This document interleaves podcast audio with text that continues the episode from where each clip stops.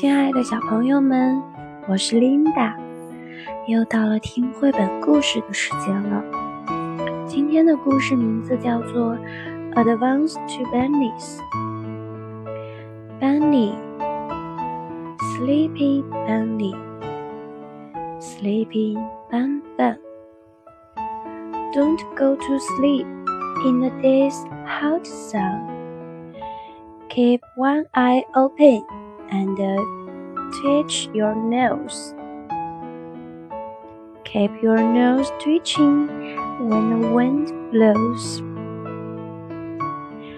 Bunny, sleepy bunny, sleepy bun bun. Some on the ground when it's time to run. Keep one ear up and one ear down Never go near a house or a town.